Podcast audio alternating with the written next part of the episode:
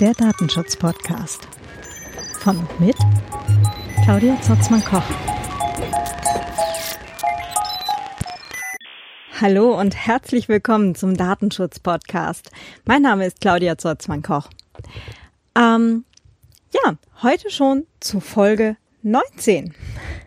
Eigentlich ist das Folge 3 der zweiten Staffel. Ähm, das ist deswegen Folge 19, weil äh, der Vorgänger-Podcast DSGVO an sich ganz easy äh, quasi als Staffel 1 hier in den neuen Feed importiert wurde. Äh, deswegen sind wir jetzt schon bei Folge 19. ähm, es ist quasi Folge 3 des Nachfolgermodells der Datenschutz-Podcast. Also nicht wundern. warum da vorne schon die 19 steht. Äh, die Zeit rast quasi. Aber nicht ganz so schnell, wie man jetzt denken könnte. Gut, äh, heute geht es um das Facebook-Seitenurteil. Ich nehme jetzt gar nicht unglaublich viel vorweg, äh, sondern sage einfach viel Spaß mit diesem Interview mit Andreas Kriesch von der Datenschutzagentur und von EDRI. Ja, ähm, hallo zum Datenschutz-Podcast. Äh, heute hier mit Andreas Krisch. Hallo. Von der Datenschutzagentur hier in Wien. Genau, richtig. Erzähl doch mal den Hörern, wer bist du? Mein Name ist Andreas Krisch. Ich bin seit über 15 Jahren im Datenschutz tätig auf unterschiedlichsten Ebenen. Bin geschäftsführender Gesellschafter der Datenschutzagentur. Das ist ein Beratungsunternehmen in Wien, das sich äh, darauf spezialisiert hat, Unternehmen dabei zu helfen, ihre Datenverarbeitung datenschutzkonform zu machen und trotzdem ihre Datenverarbeitungsziele zu erreichen. Es muss nicht unbedingt ein Widerspruch sein. Und äh, ja, da sind wir tätig in dem Bereich. Und ansonsten bin ich auch in, in, unterschiedlichsten Bereichen im Datenschutz tätig. Ich war einige Jahre Mitglied im österreichischen Datenschutzrat, bin seit äh, über zehn Jahren Präsident von European Digital Rights. Das ist der Dachverband von über 30 Datenschutz- und Grundrechtsorganisationen in ganz Europa. Und äh, ja, also jede Menge Datenschutz, wo man hinschaut und digitale Grundrechte. Hervorragend. Ähm, genau, weswegen wir heute hier zusammengekommen sind. ähm, es gab ja jetzt unlängst am 5. war es richtig? Genau, am mhm. 5. Juni gerade das Urteil zum Thema äh, Facebook-Seiten und äh, die Verantwortung zum Datenschutz der Seitenbetreiber. Also nicht Facebook gemeint, sondern die Leute, die dann halt äh, auf der Plattform eine Seite für ihr Unternehmen, für keine Ahnung, äh, selbstständiger Künstler oder sowas betreiben. Mhm. Was ist da passiert? Das ist eine relativ lange Geschichte, wie alle diese, diese EuGH-Verfahren äh, bis man mal zum Europäischen Gerichtshof kommt mit einem Verfahren, muss schon einiges passieren. Man muss schon vorher in seinem nationalen Mitgliedstaat praktisch den gesamten Instanzenzug ausgeschöpft haben und dann muss ein Gericht sagen, na, da ist jetzt eine äh, Auslegungsfrage von äh, europäischer Bedeutung und die wird dann dem, dem Europäischen Gerichtshof vorgelegt und der Europäische Gerichtshof äh, gibt dann Auskunft darüber, wie eben eine bestimmte Rechtsfrage, die ihm gestellt wird, äh, ausgelegt wird äh, oder auszulegen ist richtigerweise. Und im konkreten Fall war es so, dass die Datenschutzbehörde von Schleswig-Holstein in Deutschland äh, einen Fanpage-Betreiber in Schleswig-Holstein aufgetragen hat, seine Seite zu schließen, weil sie nicht datenschutzkonform ist und auch kein datenschutzkonformer Zustand hergestellt werden konnte. Und dagegen hat dieser Seitenbetreiber eben äh, Rechtsmittel eingelegt, ist damit vor das Verwaltungsgericht, vor das Bundesverwaltungsgericht, glaube ich, und dann eben äh, bis zum Europäischen Gerichtshof gekommen. Und der Europäische Gerichtshof hat jetzt darüber entschieden, ob dieser Fanpage-Betreiber, der Einzelne, eigentlich äh, an sich überhaupt ein Verantwortlicher im Sinne des Datenschutzes ist für diese, für diese Seite und für die Datenverarbeitung, die dort stattfindet. Äh, oder ob die Verantwortung ausschließlich bei Facebook liegt und eigentlich Facebook äh, alleine dafür sorgen muss, dass äh, die Verarbeitung eben datenschutzkonform ist. Hm. Ich habe so eine Befürchtung, wie das vielleicht dann ausgeht.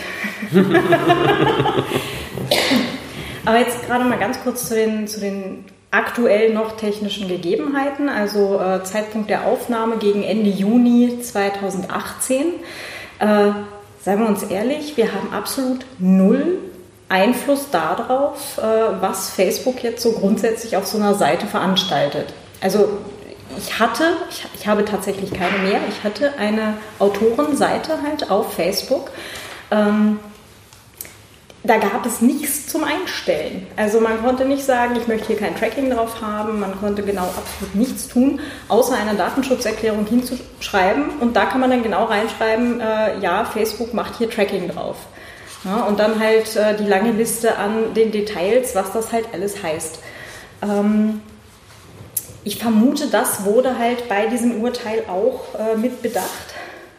Das wurde mit bedacht, genau. Und zwar sagt äh, der, der, Europäische Gerichtshof in seiner, in seiner Urteilsbegründung, dass der Seitenbetreiber, also der Fanpage-Betreiber, sehr wohl Einstellungen treffen kann, welche Zielgruppe er ansprechen möchte, äh, welche äh, Konsumgewohnheiten oder ähnliche Dinge äh, eben die, die Nutzer der Seite haben sollen und wo, die, wo die eben auch beworben werden sollen und, und dort in den Newsfeeds angezeigt werden soll. Und mit diesen Einstellungen, sagt der EuGH, beeinflusst der Seitenbetreiber auch das Tracking, das stattfindet auf der Seite und die, all die Auswertungen, die über diese Besucher der Seite äh, durchgeführt werden. Und weil er da eben darauf Einfluss nehmen kann, in, auf diese Art und Weise, deshalb hat er, hat er auch eine Mitverantwortung für diese Datenverarbeitung. Ja, verstehe, okay. Ähm, das ist eigentlich ja primär dann eine Einstellung, die man treffen kann, wenn man jetzt Facebook-Werbung schaltet. Na? Also mhm. wenn man aktiv eben tatsächlich äh, teils auch bezahlte oder primär bezahlte Werbung auf Facebook ausspielt. Ähm, die ist aber selten auf der Seite selber, beziehungsweise nur einmal dann und dann halt äh, ausgespielt können ja auch noch ganz andere Sachen werden. Das heißt, es betrifft ja eigentlich nicht nur die Seite, sondern eigentlich alles, was jemand auf Facebook ähm, mehr oder weniger gewerblich tut. Mhm. Na, es geht schon auch um die, um die Statistiken. Ich zitiere das vielleicht ganz kurz ah, aus, ja, dem, aus, dem, Urteil. Und zwar äh, sagt der Alged Hader, mit Hilfe von durch Facebook zur Verfügung gestellten Filtern kann der Betreiber die, Kategorien fest, äh, die Kriterien festlegen, nach denen diese Statistiken erstellt werden sollen. Äh, und sogar die Kategorien von Personenbezeichnungen, denen personenbezogene Daten von Facebook, deren personenbezogene Daten von Facebook ausgewertet werden. Folglich trägt der Betreiber einer auf Facebook unterhaltenen Fanpage zur Verarbeitung der personenbezogenen Daten der Besucher der Seite bei. Okay, point taken, alles klar. Mhm. Das heißt, genau darauf begründet sich jetzt dieses ganze Urteil. Genau, darauf begründet sich das Urteil und damit äh, sieht der EuGH eben als gegeben an, dass nicht nur Facebook darüber entscheidet, auf welche Art und mhm. Weise diese Daten verarbeitet werden, sondern auch der, der Fanpage-Betreiber einen Einfluss darauf hat, welche Daten verarbeitet werden. Damit legt der Zweck und Mittel der Datenverarbeitung fest und das ist das Kriterium, äh, noch nach der, nach der alten Richt, äh, Datenschutzrichtlinie, nach der das Urteil gefällt worden ist oder auf diese das Urteil bezieht, für den Verantwortlichen der Verarbeitung. Mhm. Und damit ist der, ist der Fanpage-Betreiber selbst auch Mitverantwortlicher. Äh, für andere Teile ist natürlich Facebook verantwortlich und muss selber eben auch äh, dafür sorgen, dass die, dass die Datenverarbeitung rechtskonform ist. Mhm. Ähm, wann wird das circa passieren? Das ist eine sehr gute Frage. Wann wird das passieren? Im Wesentlichen muss das umgehend passieren, weil die Aussage ist relativ klar. Es ist jetzt allen Beteiligten klar, wie die, wie die Rollenverteilung ist und äh, entsprechend ist jetzt einerseits Facebook am Zug, äh, nämlich eine Datenverarbeitung oder Möglichkeit, äh, äh, Fanpages zu betreiben, überhaupt einmal zur Verfügung zu stellen, also datenschutzkonform zu betreiben. Und gleichzeitig sind aber auch die Betreiber von den Fanpages am Zug und müssen von Facebook aktiv verlangen, dass die das zur Verfügung stellen, weil sie ja selber jetzt auch ihren Verpflichtungen als Verantwortliche nachkommen müssen. Das heißt, die sitzen im Moment, die, die Seitenbetreiber, einigermaßen zwischen den Sesseln, die können sie jetzt aussuchen, äh, ob sie äh, bei Facebook durchsetzen können, dass sie ein datenschutzkonformes Angebot kriegen oder ob sie ihre Seiten schließen im Wesentlichen, weil äh, wenn es nicht datenschutzkonform machbar ist, dann, dann darf man es halt nicht tun. ist klar. Ähm, also mein, äh, ich habe jetzt gerade heute nur gefährliches Halbwissen aus Überschriften, weil ich noch nicht dazu gekommen bin, mich durch die Artikel durchzulesen. Aber was ich ja kurz am Rande mitbekommen habe, ist, dass ja auch die USA mittlerweile damit liebäugeln, ein äh, Datenschutzgegengewicht äh, zur DSGVO jetzt sich auszudenken. Äh, viel weiter war ich jetzt in meiner Info noch nicht. ich hätte nur gelesen, die USA haben da jetzt selber auch irgendwie was vor. Ähm, mal gucken, ob das dann vielleicht noch der Sache zuträglich wird. Aber äh, ja, also Mal schauen, was da dann letztendlich kommt. Hast du da schon was gehört? Habe ich noch nichts Konkretes darüber gehört, aber es wird insofern denke ich, spannend werden, weil die USA ein völlig anderes äh, Verständnis von Datenschutz haben, als wir das haben in Europa. Äh, in Europa ist ja unser Zugang der, dass Datenschutz ein Grundrecht ist. Das ist verankert, mhm. also es das Recht auf Datenschutz leitet sich einerseits aus der Europäischen Menschenrechtskonvention ab, aus dem Schutz des Privat- und Familienlebens und ist auch äh, in der Charta der Grundrechte der Europäischen Union als äh, eigenes Grundrecht, das Grundrecht auf Datenschutz, äh, verankert. Und für diesen Grundrechtsschutz hat der Staat zu sorgen bei uns. Da steht da drinnen, es muss eine unabhängige Aufsichtsbehörde geben, die beispielsweise die Einhaltung von diesem, von diesem Datenschutz kontrolliert und überwacht.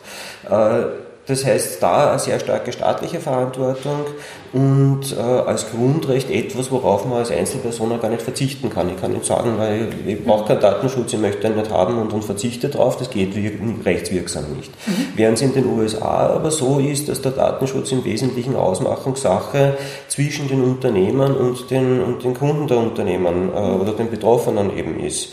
Äh, da ist der wesentliche Punkt, dass äh, eben in, in allgemeinen Geschäftsbedingungen, in Nutzungsbedingungen oder Ähnlichem eben geregelt ist, welchen Datenschutz man bei diesem Unternehmen kriegt, wie der, wie der gestaltet ist und wie der ausschaut. Und nur wenn die Unternehmen gegen diese Bestimmungen, die sie selber geschrieben haben, verstoßen und das nicht einhalten, dann sind sie sanktionierbar dafür, weil sie äh, sozusagen ihre, ihre Marktregeln verletzt haben.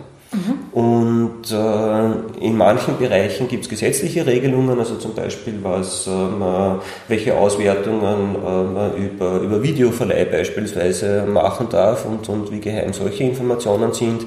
Das ist aber in den meisten Fällen zurückzuführen auf konkrete Fälle, wo eben jemand mit seinem Videokonsum vielleicht einmal erpresst worden ist und das deswegen besonders unter Schutz steht äh, und, und da noch, noch stärkere Vorkehrungen äh, getroffen worden sind aber im Wesentlichen eine Ausmachungssache. Das heißt, wenn jetzt die USA hergehen und ein Datenschutzgesetz äh, verabschieden, dann ist die Frage, welcher, welcher Logik bedienen sie sich dabei? Sagen sie dann auch, ja, wir erkennen jetzt auch an, dass das ein Grundrecht ist und dass das allgemein geschützt werden muss? Oder sagen sie nur, es muss diese, diese und jene Dinge müssen auf jeden Fall geregelt werden durch Unternehmen, auf welche Art und Weise auch immer und wie es dann ausgestaltet ist. Mhm. Und äh, davon wird es dann abhängen und das wird natürlich recht, recht spannend werden, ob sie damit auch äh, angemessenes Schutzniveau, wie das so schön heißt, erreichen, äh, weil es äh, nämlich zwischen, für, den, für den Datenexport in Drittstaaten wesentliches Kriterium ist, ob der Staat, in, in dem Daten übermittelt werden, ein dem europäischen Niveau vergleichbares Datenschutzniveau hat.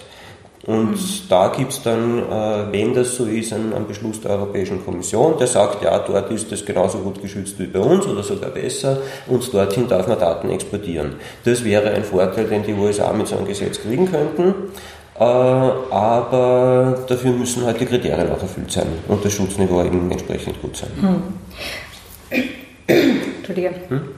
Ähm, also vor dem Hintergrund ist es natürlich auch nochmal spannend, jetzt kurz zurückzudenken mit, äh, dass halt Apple als Beispiel gesagt hat, wir nehmen die DSGVO her, äh, GDPR und rollen das quasi für alle Kunden weltweit mal aus. Mhm. Ähm, und da dann jetzt halt eben das Gegengewicht zu sehen, okay, äh, wie läuft es dann sonst grundsätzlich in Anführungsstrichen da drüben. Ne?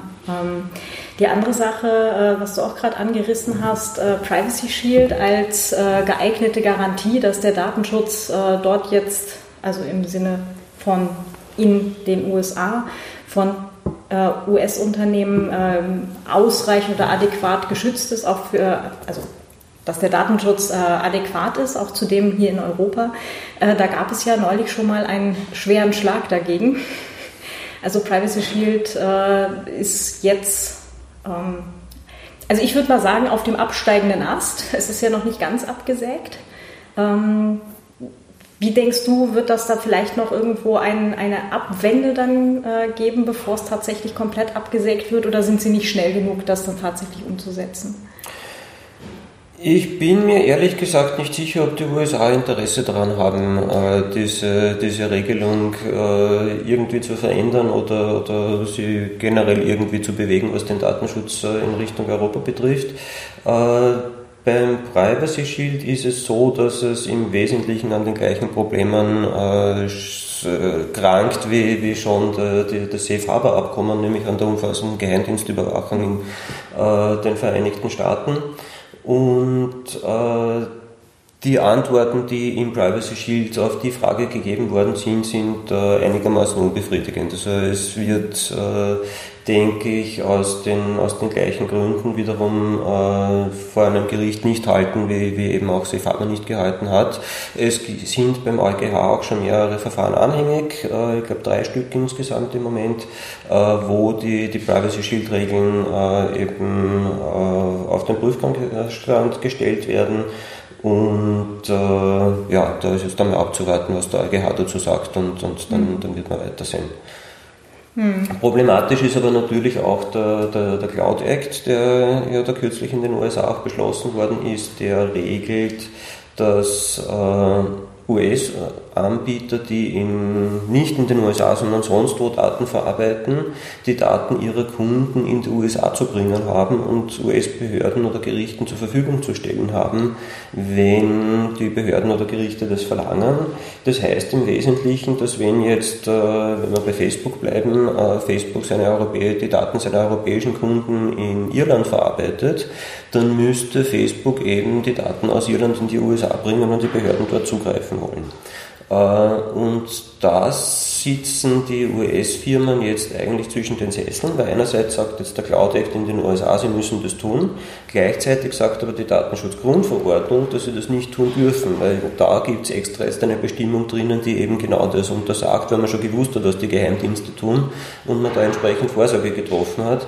Und äh, das ist jetzt natürlich für, für Unternehmen ausgesprochen eine schwierige Situation, die irgendwelche Cloud-Dienste in Anspruch nehmen wollen und äh, jetzt mit US-Anbietern konfrontiert sind, äh, die potenziell sowas tun, während europäische Unternehmen das aber verhindern müssen und dafür sorgen müssen, dass es nicht stattfindet. Äh, das heißt, es fallen eigentlich US-Anbieter derzeit äh, mehr oder weniger aus als, als äh, einsetzbare Dienstleister, weil eben diese Rechts, Rechtsfrage nicht geklärt ist. Mhm. Das heißt, es betrifft genauso halt auch Microsoft, also Microsoft Cloud, äh, Apple iCloud, mhm. ähm, also Dropbox und so weiter ohnehin. Mhm. Ähm, was haben wir sonst noch alles? Ganz viele gruselige Dinge, die dann da eigentlich alle spontan ausfallen. Ja, inklusive ganzen Betriebssystemen, wenn man sich überlegt, ja, ja, wie, die, wie die funktionieren, ja. äh, inklusive diversen Office-Anwendungen, die in der Cloud stattfinden und und und. 365 und so, ja. Genau, solche Geschichten. Und das Problem ist, dass selbst wenn die Anbieter zusichern, sie haben ihre Datenverarbeitung da in Europa und die Daten werden Europa nicht verlassen, ist das etwas, was sie nicht einhalten und nicht garantieren können, weil sie eben auf der anderen Seite diesen, diesen Regelungen unterliegen. Okay, das wird also, also auch nochmal spannend. Mhm, genau. Super. äh, Gerade zurück zu Facebook-Seiten. Ähm, das heißt, äh, was sollen Leute, die jetzt gerade Facebook-Seiten noch haben, momentan tun? Hm. Da gibt es eine Handreichung der Konferenz der deutschen Datenschutzbehörden, der Datenschutzkonferenz. Äh, die haben nämlich gleich am nächsten Tag, am 6. Juni, eine Entschließung äh, getroffen, wo sie einerseits einmal feststellen, dass sie sich, äh, also dass sie das Urteil des EuGH begrüßen und jetzt ihre Rechtsansicht sozusagen bestätigt ist und äh, wo sie dann auch äh, ein paar Schritte aufgezählt haben, was jetzt zu tun ist. Einerseits ist es einmal so, dass äh, Besucher von Fanpages über die Datenverarbeitung informiert werden müssen. Ist jetzt äh, generell mit der Datenschutzgrundverordnung so, dass es eben die, die, Informationspflicht gibt, wo man eben die Betroffenen, bevor man mit der Datenverarbeitung beginnt, einmal darüber informieren muss, äh, was mit ihren Daten passiert, wozu sie verarbeitet werden, wie lange sie gespeichert werden, an wen sie weitergegeben mhm. werden und, und, und. Und das muss man in dem Fall natürlich auch machen, weil das ganz klar Datenverarbeitung ist. Also mhm. da ist äh, relativ äh, wenig Zweifel. Und äh, sie, die, die, Seitenbetreiber äh, müssen dabei natürlich auch sicherstellen, dass Facebook ihnen die Daten zur Verfügung stellt, die man eben dafür braucht, um diese Information äh, geben zu können. Das heißt, da ist schon der, der, die erste Aufforderung, dass die Betreiber mal mit Facebook in Kontakt treten sollen mhm. und dort anklopfen und sagen, liebe Leute, äh, da wäre was zu tun. Äh, und wenn Facebook die Besucherinnen und Besucher der Fanpage trackt, dann sagen die Datenschutzbehörden in Deutschland, braucht man eine Einwilligung dafür. Das heißt, man muss zuerst um eine Zustimmung fragen und wenn die Benutzer dann damit einverstanden sind, dann darf dieses Tracking erst stattfinden, weil es ansonsten keine Rechtsgrundlage für diese Datenverarbeitung gibt und äh, entsprechend äh, man sich die erst eben durch die, durch die Einwilligung organisieren muss, was aber heißt, dass diese Einwilligung auch äh, natürlich den Anforderungen der Datenschutzgrundverordnung entsprechen muss. Das heißt, die muss zuerst informiert haben, und muss dann wirklich eine, eine, klare bestätigende Handlung der betroffenen Person haben. Also die muss aktiv auf dieses Ja draufdrücken und sagen, ja, ich bin damit einverstanden. Und dann muss der Betreiber auch noch dokumentieren, äh, dass er diese Einwilligung auch tatsächlich erhalten hat und muss das später nachweisen können. Das heißt, für den muss es auch irgendwo äh, protokolliert werden, dass eben du oder ich heute gesagt haben, ja, ich bin damit einverstanden, dass ich auf dieser Seite getrackt und gemonitort werde und ausgewertet werde. Das heißt, irgendwann in Kürze werden wir auf Facebook-Seiten wahrscheinlich, wenn man auf die Seite eines einer, eine Fanpage geht, dass man dann erstmal irgendwie so ein Overlay kriegt mit äh, bitte jetzt zustimmen, weil sonst kannst du hier leider diese Seite nicht sehen. Genau. Das macht das Angebot total attraktiv.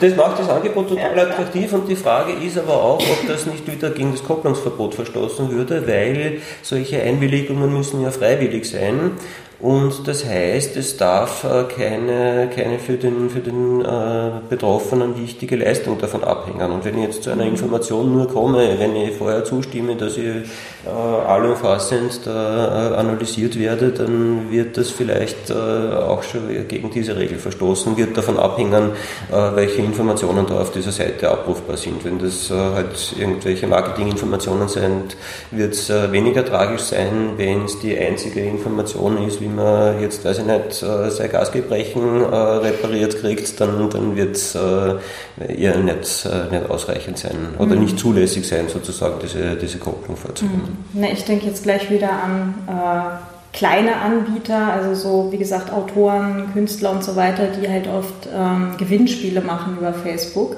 ähm, halt als Aktion für das neue Buch oder was auch immer. Ähm, da sieht es ja dann irgendwie auch schlecht aus, ne?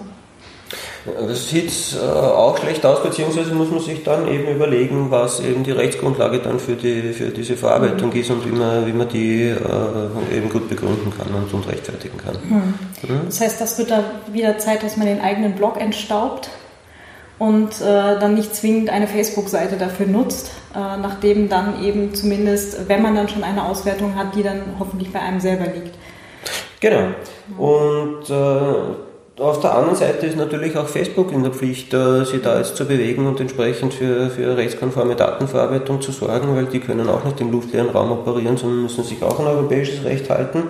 Und da sagen die, die Datenschutzbehörden in Deutschland beispielsweise, dass es für den Bereich, wo es eben diese gemeinsame Verantwortung gibt, von, von mhm. Facebook einerseits und dem Betreiber andererseits, äh, die beiden natürlich auch eine Vereinbarung miteinander abschließen müssen, wer jetzt genau für welche Teile dieser Datenverarbeitung verantwortlich ist und auf welche Art und Weise da seinen, seinen Pflichten nachkommt. Und auch die Vereinbarung muss zumindest in ihren wesentlichen Punkten den Betroffenen zur Kenntnis gebracht werden, weil die ja wissen müssen, äh, wo sie ihre betroffenen Rechte, wie das Recht auf Auskunft, Berichtigung, Löschung und so weiter geltend machen können. Und an wen sie sich jetzt für welche, für welche Teile der Datenverarbeitung wenden müssen. Das ist übrigens der Teil, der mir fehlt bei, diesen, bei den ganzen äh, Branchen, die sich jetzt gerade rausreden mit, wir haben eh einen Branchencode of Conduct, äh, geht uns nichts an, von uns kriegst du keinen AVV. Und dann so, ja, aber Betroffenenrechte, ich hätte jetzt bitte gerne zumindest die Info, welchen Teil deckt ihr ab, welcher liegt bei mir und wo sollen sich die Leute hinwenden, weil das würde ich gerne in meine Datenschutzerklärung reinschreiben. Da kriegst du halt nichts. Mhm. Das heißt, das wird da dann wahrscheinlich äh, genauso ominös äh, für eine Weile noch sein, ja? Das wird dafür eine Weile noch ominös sein, aber ich denke auch, dass die Datenschutzbehörden darauf schauen werden, äh, dass es da eben jetzt äh, rasch Fortschritte gibt. Und das ist auch der spannende Punkt mit der Zuständigkeit der Datenschutzbehörden nämlich noch, weil das war auch ein ganz wesentlicher Teil der, äh, des EuGH-Urteils, wobei dieses Urteil sich ja noch auf die alte Rechtslage bezieht. Das war ja, das Verfahren ist ja vor einigen Jahren noch unter der Datenschutzrichtlinie, die es gegeben hat, begonnen worden und ist deswegen auch äh, nach dem es weiter noch zu beurteilen. Und da gibt es einiges an Ausführungen, dass eben die äh, nationalen Datenschutzbehörden äh, sehr wohl äh, sozusagen die, die Seitenbetreiber belangen können, sich aber auch an, an Facebook in Irland wenden könnten oder eben an die, an die lokale Niederlassung äh, die, in, von Facebook. Äh, aber die, allerdings haben sie da jetzt die Regeln verändert durch die Datenschutzgrundverordnung und die Zuständigkeiten, die Kooperationsmechanismen der, der Aufsichtsbehörden äh, sind es anders geregelt. Und deshalb stellt da die Datenschutzkonferenz auch fest, wie, sie, wie das jetzt zu, zu verstehen ist. Und da ist es so, dass die, dass die lokalen Aufsichtsbehörden für die Seitenbetreiber natürlich zuständig sind, weil die halt da in Deutschland, in Österreich äh, ihre Niederlassung haben. Und die Datenschutzaufsicht für Facebook äh, im Wesentlichen in Irland liegt, weil dort eben die, die Niederlassung ist, die inhaltlich für die, für die Facebook-Datenverarbeitung äh, zuständig ist. Äh, das heißt, einerseits werden die Behörden jetzt äh, europaweit kooperieren, um, Facebook in Irland zu adressieren und sich darum zu kümmern, dass äh, da Bewegung in die Sache kommt. Andererseits werden die aber sicherlich auch in den nationalen Staaten den jeweiligen Seitenbetreibern auf die Füße steigen und sagen, liebe Leute, jetzt wäre es Zeit, sich zu bewegen und was zu tun. Da gibt es eine Liste an Punkten, die zu erfüllen sind, bitte jetzt durchführen. Okay, das heißt für die Seitenbetreiber jetzt dann einmal, also wenn sie Druck ausüben wollen, einmal bei Facebook selber melden und einmal bei der lokalen Datenschutzbehörde, richtig? Äh, zuerst einmal umsetzen die, die, Punkte, die zu tun sind, also die Informationspflichten mhm. und so weiter. Wenn sie die Datenschutzbehörde dann nicht meldet, ist es gut. Äh, wenn sie sich meldet, dann wird sie einen konkreten Auftrag erteilen, dass man eben innerhalb einer Frist wahrscheinlich äh, die, die Sache sanieren soll. Und äh, ja, dann ist ohnehin Feuer am Dach und man muss sie bewegen. genau, also äh, es ist sogar relativ, also relativ einfach, also für das, was man aktuell überhaupt machen kann. Ähm, man hatte ja jetzt schon bei den Seiteneinstellungen die Möglichkeit, halt ein Impressum anzugeben. Jetzt gibt es halt noch, äh, noch einen weiteren Punkt äh, Datenschutzerklärung. Da ist dann ein großes freies Feld da kann man sich dann viel auslassen und äh, aber vorher eben rausfinden, was man möglicherweise tatsächlich durch irgendwelche Einstellungen eben selber tatsächlich äh, davon beeinflusst. Also ja, und also für die Praxis würde ich erwarten, oder es wäre wär, wär meine Erwartungshaltung äh, an, an, Facebook, dass äh, die eben einen konkreten Text schon vorbereiten, ein für alle, einen Text für alle, wo man dann noch seine Kontaktdaten ergänzen kann und die mhm. Sache ist fertig, weil es kann jetzt äh, wäre nicht sehr, sehr serviceorientiert, sage ich mal, wenn jetzt jeder seinen Text selber schreiben müsste äh, und, und äh, genau die gleichen Inhalte in, in, neue Worte fassen müsste. Also von dem her würde ich erwarten, dass Facebook da einfach einen entsprechenden Text zur Verfügung stellt, wo die Informationen alle vollständig und richtig enthalten sind und äh, wo man dann äh, sozusagen das einfach weiterverwenden kann. Das wird äh, mhm. hoffentlich die, die praktikable Lösung dann sein. Wäre es hoffentlich. Also ich weiß, es gibt jetzt schon eine Vorlage von einer deutschen Anwältin, von der Sabrina Käse-Haufs, mhm. äh, Lawlikes. Ähm, die haben eine so eine Vorlage eben für diese Facebook-Datenschutzerklärung äh, schon mal ins Netz gestellt. Ähm, ja, wie gesagt, ich habe meine Seite trotzdem runtergenommen, weil ähm, ich das für mich einfach auch so momentan nicht sehe, wie ich das verantworten könnte, jemals bei dem, wie Facebook aktuell eben aufgestellt mhm. ist. Ähm, es hört jetzt ja allerdings nicht mit Facebook wirklich auf, ne? Nein.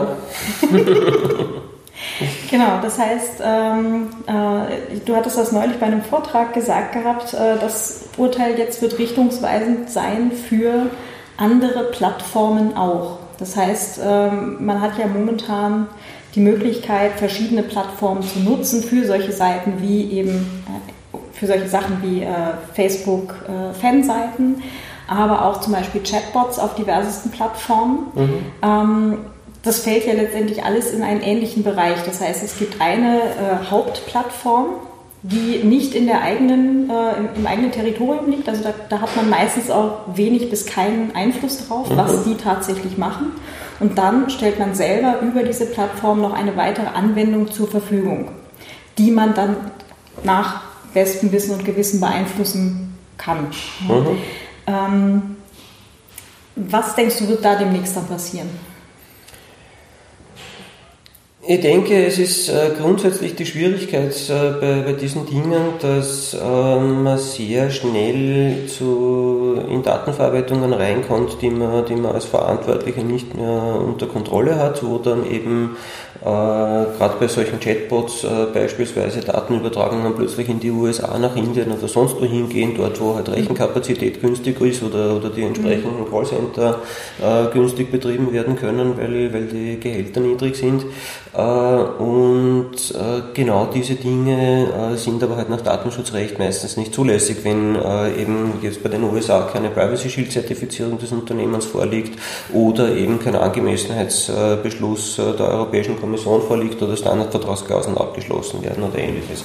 Das heißt, da muss man, muss man als Verantwortlicher sich immer sehr gut anschauen, welche, welche Datenübermittlungen handle ich mir ein damit, weil jeder Seitenaufruf dann gleichzeitig auch eine Daten Datenübermittlung irgendwo in einem Drittstaat ist und äh, wie ist, dieser, wie ist die, dieser Datentransfer legitimiert und, mhm. und kann ich den überhaupt legitimieren. Und wenn man sich solche Dinge im Detail anschaut, wie wir das auch regelmäßig tun, da hat man dann plötzlich äh, 30, 40 Subdienstleister, die da mit dranhängen, mhm. äh, zu denen allen äh, entsprechende Vertragsverhältnisse existieren müssen. Also das macht einfach den, den Betrieb von so einer Webseite extrem komplex jetzt von der, äh, von der rechtlichen äh, Warte aus. Und äh, sehr oft ist da aber der, der eigentliche Zusatznutzen sehr überschaubar. Also da werden mitunter einfach halt irgendwelche Fonds eingebunden, äh, die einmal quer über die Welt gehen, nur damit äh, das halt auf der Seite hübsch ausschaut, äh, wo man auch aus technischer Sicht zu überlegen muss, muss ich jetzt wirklich den, den Fond quer durch bei jedem Seitenaufruf mhm. quer, quer über die Welt transportieren äh, oder wäre es nicht sinnvoller, das lokal so äh, gleich einzubinden und die Sache wäre erledigt. Also, wäre sogar meistens schneller. Ja, das wäre meistens schneller, ganz genau. Das Internet in Österreich auf jeden Fall und in Deutschland äh, kann ich das mhm. ziemlich sicher auch sagen. Ja. Also wenn ich meine Eltern besuche, ist das so dicht an, an Offline. ähm, das Problem ist ja eher, dass du zum Beispiel bei, bleiben wir jetzt gerade bei den, bei den Fonts, also Beispiel Google Fonts, die kriegst du aus den meisten Themes, wenn du jetzt so eine WordPress-Installation hast und da hast du jetzt den Theme dazu geholt, du kriegst die Dinger ja nicht ausgebaut. Also es gibt zwar so ominöse Plugins, die das angeblich äh, dann halt äh, deaktivieren sollen, die funktionieren aber auch nicht immer. Mhm. Oder nur dieses eine funktioniert vielleicht und bei mir hat das funktioniert, versuch mal das. Also da ist ja momentan auch ganz viel unterwegs. Ähm, aber das ist ein Punkt, äh, den ich zum Beispiel bei mir auf der Seite auch immer noch als To-Do habe. Mhm. Irgendwie dieses Zeug da ausgebaut kriegen oder hoffen, dass im nächsten Update des Themes dann halt wirklich diese Verbindung eben optional mhm. ist. Dass man sagen kann, ich packe mir einfach dieselbe Schriftart einfach mal eben flink auf den Server. Mhm. Das ist ja jetzt auch kein Hexenwerk an sich. Also, genau. Und, äh, aber da hast du sicher recht. Also im Moment ist es äh, jedenfalls so, dass man da eben händisch äh, selbst in den Code eingreifen muss und mhm. Äh, eben den Pfad auf eine, auf eine, lokale Datei legen muss, äh, um, um das Problem zu beheben. Was aber heißt, bei jedem Update von diesem SIM muss man wieder neu reingreifen und uns diese Änderung vornehmen. Das ist natürlich auch unangenehm und äh, verursacht zusätzlichen Aufwand natürlich, ja, keine Frage. Und viele sind nicht einmal in der mhm. Lage, das wirklich zu tun. Ja, also klar. davon mal abgesehen. Ja. Also viele ähm, jetzt auch, wie gesagt, meine, meine sonstige Zielgruppe sind ja oft eben Autoren, selbstständige Kreative, die haben meistens damit überhaupt nichts am Hut. also so richtig nicht. Aber äh, ich denke, das ist aber auch äh, ein ganz wesentlicher Punkt der Datenschutzgrundverordnung, diese, diese Forderung nach, nach eingebauten Datenschutz, dass die mhm. Technik mhm. von Haus aus schon so funktionieren muss, dass sie datenschutzkonform ist. Und äh, da müssen Sie dann die, die Anbieter von diesen SIEMs äh, eben entsprechend überlegen, wie macht man sowas richtig und sie, und sie äh, da eben auch an die, an die Datenschutzbestimmungen halten. Das ist die klare Forderung nach der Grundverordnung. Äh, die Technik hat so zu gebaut zu werden, dass man sie datenschutzkonform einsetzen kann. Und wenn das nicht möglich ist, dann, dann mhm. ist die Technik falsch und, und, muss eben korrigiert werden. Aber auch die Anforderung muss man da natürlich in diese Richtung kommunizieren, damit sie dort auch ankommt und äh, die auch äh, entsprechend gegenlenken können. Weil ansonsten ist es ja eine triviale äh, Sache, das äh, ist ja keine technische Hexerei, das richtig zu machen. Ne? Nee, grundsätzlich nicht. Also vor allem im konkreten Fall nicht. Also genau. Wirklich nicht schwierig. Es muss halt nur mal irgendwie mhm. gemacht werden und die genau. Möglichkeit dazu geschaffen werden. Genau. Zurück zu den Chatbots und mhm. allem. Ähm, da sind eher die Chancen, das momentan datenschutzkonform äh, umzusetzen, doch eher gering. Außer man hostet das Ding selber und das agiert wirklich nur auf der eigenen Seite, hat keine Anbindung zu irgendeinem Learning-Algorithmus? Ich würde nicht sagen, dass es nicht möglich ist. Man braucht mhm. halt eine entsprechende Auftragsverarbeitungsvereinbarung mit dem, mit dem Chatbot-Anbieter, muss dafür sorgen, dass äh, eben die, die Datenübermittlung dorthin rechtskonform ist. Das heißt, äh, idealerweise sitzt dieser Anbieter in der Europäischen Union und seine Server sind auch da, dann mhm. äh, hat man da eher, eher wenig Schwierigkeiten. Äh, was man sich anschauen muss, jedenfalls, Falls ist die, die Frage der eigenen Mitarbeiter, die diesen Chatbots dann auf der, äh, auf der, auf der Unternehmensseite bedienen, weil solche Software natürlich auch Auswertungsmöglichkeiten, Überwachungsmöglichkeiten und so weiter bietet mhm. und man da eben schauen muss, dass die Arbeitnehmerrechte entsprechend gewahrt sind. Da muss mhm. man eben möglicherweise so wie in einem Callcenter auch äh, entsprechende Betriebsvereinbarung machen, welche mhm. Auswertungen jetzt tatsächlich vorgenommen werden, zu welchen Zwecken und, und äh, wie das alles geregelt ist ist, äh, aber im Wesentlichen eine lösbare Sache. Also das ist jetzt nicht, äh, jetzt nicht so kompliziert. Äh, von der technischen Seite muss man halt sicherstellen, dass all diese Querverbindungen, die es dann vielleicht noch zu irgendwelchen Subdienstleistern etc. gibt, dass die ordentlich abgesichert sind und dass es eben zu keinen unzulässigen Datenübermittlungen kommt. Hm. Ja, da wird es jetzt dann ja eigentlich auch spannend. Hm. Also da dann halt entsprechende äh, Funktionalitäten gegebenenfalls auch wieder auszubauen. Mhm. Ähm, problematisch sind dann, also ist meine Ansicht jetzt gerade, aber äh, da hoffe ich jetzt vielleicht auf eine Korrektur deinerseits. Ähm, wenn du jetzt halt einen Chatbot auf Facebook Messenger hast, WhatsApp, Telegram, also entweder USA oder Russland und äh, man kriegt von beiden keinerlei Antwort. Somit, nö, keine Ahnung, GDPR nicht unser Problem. Also wirklich, also ich hatte ja, nein, ich habe sogar momentan noch äh, einen Chatbot auf Telegram. Äh, ich habe keinerlei Antwort bekommen eben von Telegram. Gut, die hatten auch gerade äh, mit ihrem eigenen äh, Geheimdienst in Russland zu schaffen, aber ähm, trotzdem hätte ich irgendeine Art von Information erwartet.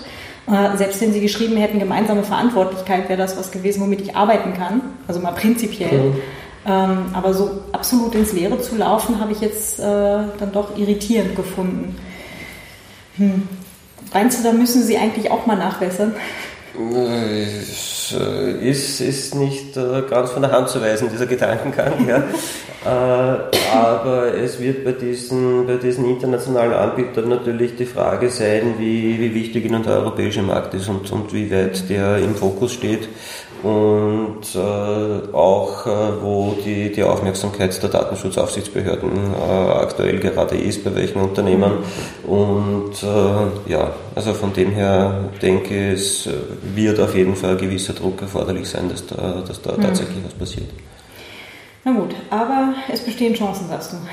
Oh ja, man soll die Hoffnung nicht aufgeben. Also ich bin, ich bin schon davon überzeugt, dass äh, wie du, wie du es vorhin am, am Beispiel von, von äh, Apple ja gesagt hast, äh, dass äh, der Trend dahin gehen wird, dass eben dann weltweit die europäischen Datenschutzstandards etabliert werden, weil es sich eben für die Anbieter nicht auszahlt, jetzt äh, für, für Europa äh, Extrawurst äh, zu machen mhm. oder, oder eigene Suppe zu kochen, sondern die natürlich ein starkes Interesse an einheitlichen Prozessen, einheitlichen Vorgangsweisen haben und dann passen sie sich halt nach oben hin an und damit hätte der europäische Gesetzgebung eine positive Auswirkung auf die ganze Welt, das ist ja nicht das Schlechteste. Hurra, jetzt muss Apple nur noch die eigenen AGB nachziehen, mhm. damit man, wenn man äh, ein, ein Apple-Gerät jetzt dann beruflich nutzt, äh, nicht gegen die Apple AGB verstößt. Tut man das? Ja, tut man. Äh, und zwar äh, steht extra drin äh, bei der ganzen iCloud-Nutzung, dass das rein für den privaten Gebrauch ist. Das heißt, du kriegst als Anwender, der es beruflich nutzt, keinen AVV mit Apple mhm. weil sie sich auf ihre eigenen AGB berufen mit, äh, nee, tut uns leid, ist alles rein nur für Privatanwender. Das heißt, sie haben dann äh, 25 Jahre gut Werbung damit gemacht mit, hey, das ist das äh, Environment für alle, die kreativ arbeiten wollen, ja. Leute arbeiten jetzt damit. Also das Aber halt Marketing, halt privat. Genau, das Marketing hat gut gezogen. Das Problem ist, sie dürfen das leider nur in ihrer Freizeit tun. Das, mhm. ähm, weil du kannst zum Beispiel, ähm, das ist etwas, das tun äh, alle iPhones und so weiter, die synchronisieren einfach mal oh, im Hintergrund, ohne dass du da jemals Einfluss drauf nehmen kannst, deine Call History in mhm. diese iCloud rein. Das heißt, du kannst es nicht einmal abstellen oder so. Du weißt es aber auch als Anwender meistens nicht. Das heißt, du verstößt grundsätzlich jetzt die ganze Zeit äh, entweder äh, gegen GDPR oder gegen die äh, Apple äh, AGB oder mhm. gegen beides. Mhm. Also das ist so. Mh. Hm. Deswegen wäre es jetzt noch schön, wenn äh, das gute Beispiel, äh, dass sie den Datenschutz jetzt schon ordentlich machen, wenn sie jetzt noch einsehen würden, dass ihre ganzen Geräte vielleicht auch noch beruflich genutzt werden, das wäre jetzt schon schön eigentlich. Ja, aber die Welt ist natürlich angenehm einfach, wenn man das, äh, wenn man das ausschließen kann. Das verstehe ich gut. Das ist, äh, damit hat man es nur mit Endnutzern zu tun. Das ist doch eine tolle Sache. Nun ja. Das sehen jetzt wahrscheinlich sämtliche äh, Kreativarbeitenden anders. Und es gibt ja auch genug, gut, ja. genug, andere Leute, die halt mit Apple-Geräten äh, arbeiten. Mhm, ich meine, es erklärt auch, warum sie in letzter Zeit nur Spielzeug rausbringen, kein Arbeitsgerät. Aber dennoch eigentlich äh, langfristig keine Lösung. Mhm. Aber mal gucken, wann sie dann halt äh, da auch noch drauf kommen. Nun ja. Nochmal zurück zum eigentlichen Thema. Mhm. Ähm, wir hatten jetzt zumindest äh, Facebook-Seiten. Wir hatten zumindest angekratzt die äh, Facebook äh, Messenger-Applikationen, aka Chatbots ähm, halt auch andere Plattformen, noch irgendwas, was jetzt durch dieses äh, Urteil bezüglich Facebook-Seitenbetreiber wahrscheinlich diesem Rattenschwanz sich noch angliedern wird? Naja, es ist, glaube ich, äh, insofern auch äh, weiter anwendbar, das Urteil, weil es äh, halt grundsätzlich die Frage betrifft, wer ist wann Verantwortlicher und wie kann eine, kann eine geteilte Verantwortung auch ausschauen, wo eben der, der EuGH konkret sagt, das heißt jetzt nicht, dass der, dass der Seitenbetreiber für alles verantwortlich ist, was Facebook da tut, sondern halt nur für den Teil, den er beeinflussen kann, ist er mhm. verantwortlich und das ist schon, denke ich, ein ganz wichtiger Punkt auch für andere Datenverarbeitungssituationen, wo auch mehrere zusammenwirken, um, um irgendwas zu tun und äh, wo man sich anschauen muss, okay, wie, wie groß ist jetzt da der Anteil von wem und, und wie kann man das äh, sauber, mhm. äh, sauber aufsetzen. Also von dem her, glaube ich, wird wird schon äh, sich da auch noch äh, auswirken, wobei man da aber noch die, die Haftungsregeln der, der Grundverordnung äh, mit berücksichtigen muss, die ja in den Urteilen nicht berücksichtigt sind, weil es nur auf der mhm. alten Richtlinie beruht, weil da hat die Datenschutzgrundverordnung schon eine Solidarhaftung vorgesehen und das sollte man sich übrigens auch als Seitenbetreiber überlegen, was das denn jetzt heißt, wenn Facebook Datenschutzverstöße begeht und mitverantwortlich für die Datenverarbeitung ist dort. Äh, ob man da nicht äh, sogar Haftungsrisiko auch für die Dinge hat, äh, die, die Facebook falsch macht. Mhm. Wieder den alten Block entstauben. Sag sie immer wieder.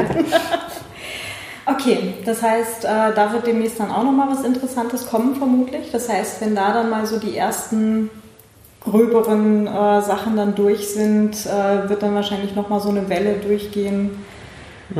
Ja, also ich denke, wie es jetzt in, in Deutschland weitergehen wird, äh, nachdem das ja, ja die ein deutsches Gericht den, den EuGH eben da nach seiner, nach seiner Rechtsauslegung gefragt hat, geht der, der ganze Fall jetzt wieder zurück äh, zu dem deutschen Gericht.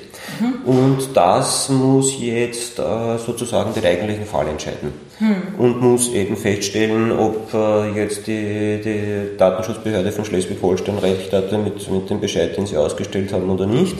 Und dann äh, wird man da ein Ergebnis sehen und, und äh, denkt, das wird äh, wahrscheinlich der nächste Schritt sein. Und parallel dazu würde ich erwarten, dass die deutschen Datenschutzbehörden jetzt einmal äh, sich selber eine Frist gesetzt haben, äh, in der sie halt die Situation beobachten und sich anschauen, was machen jetzt diese Seitenbetreiber, die, sie, mhm. die sie halt so identifiziert haben. Äh, reagieren die drauf? Wie reagieren sie drauf? Gibt's, ist erkennbar, dass da jetzt ein rechtskonformer Zustand einkehrt oder nicht?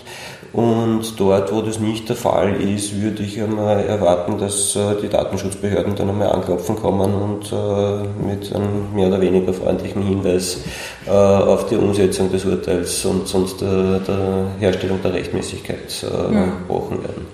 Wobei es ja nicht nur die, die deutschen äh, Seitenbetreiber betrifft, sondern das ist jetzt ein Urteil vom EuGH. Das heißt, äh, das ist jetzt eigentlich für alle EU-Mitgliedstaaten. Das heißt, auch österreichische Seitenbetreiber, Schweizer Seitenbetreiber und so weiter sollten da mal ein Auge drauf haben. Ganz genau so ist es, ja, richtig. Mhm. Mhm. Gut, na dann, hast du noch irgendwas, was die Zuhörer ganz dringend wissen sollten? Ich glaube, wir haben äh, schon sehr viel an Informationen hineingepackt. Jetzt sollen wir es auch nicht übertreiben, damit es äh, noch angenehm bleibt, äh, sich den Podcast anzuhören. Klar, jetzt abschalten, wenn ihr es nicht genauer wissen wollt. Na gut, wo finden dich die Leute im Netz? Unter www.datenschutzagentur.com beziehungsweise findet man auch EDRI unter edri.org, das ist der Europäische Dachverband, von dem ich gesprochen habe. Und auf Twitter unter Andreas Krisch bin ich auch äh, verfolgbar. Super. Dann ganz herzlichen Dank. Gerne. Ciao. Ciao. Ja, das war's auch schon wieder für heute. Ich hoffe, es war angenehm. zum Zuhören. Äh, ja, ganz viel Info drin. Äh, auch für mich wieder äh, noch ganz neue Sachen dabei gewesen. Ähm, wer von euch jetzt eine Facebook-Seite hat, äh, genau, einmal wirklich gut informieren, drüber nachdenken. Äh, ihr seid jetzt alle mitverantwortlich dafür, was auf diesen Seiten passiert. Das heißt, es, äh, man kann sich jetzt nicht mehr ganz rausreden mit, nee, das ist ja alles nur Facebook.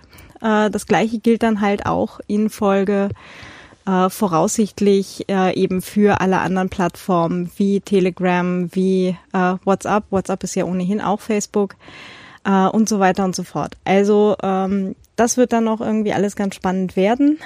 Mal schauen, wann es da dann halt die ersten Entscheidungen ähm, ganz konkret dann halt auch von den Gerichten gibt. Ja, ähm, wenn euch das gefallen hat, äh, ihr habt die Möglichkeit, den Datenschutz-Podcast äh, zu unterstützen. Zum Beispiel könnt ihr auf Steady ähm, auch einen kleinen monatlichen Beitrag äh, quasi in den Hut werfen für Hosting und so weiter. Ähm, Würde mich total freuen, äh, auch wenn das hier ein, ein langfristigeres Format wird. Und ähm, ja, alle anderen Möglichkeiten, äh, mir hierfür etwas zukommen zu lassen, findet ihr in den Show Notes äh, und auf der Spendenseite, also datenschutz-podcast.net slash spenden äh, findet ihr auch noch ein paar Infos. Jawohl. Das war's dann jetzt auch wirklich. äh, die nächste Folge gibt es wieder so in zwei Wochen, außer es passiert zwischendrin irgendetwas äh, ganz unglaublich Wichtiges äh, im Bereich Datenschutz. Und ansonsten geht es dann in zwei Wochen weiter mit äh, Peter Purgathofer zum Thema E-Voting. Alles klar. Habt eine angenehme Zeit und bis demnächst, eure Claudia. Ciao!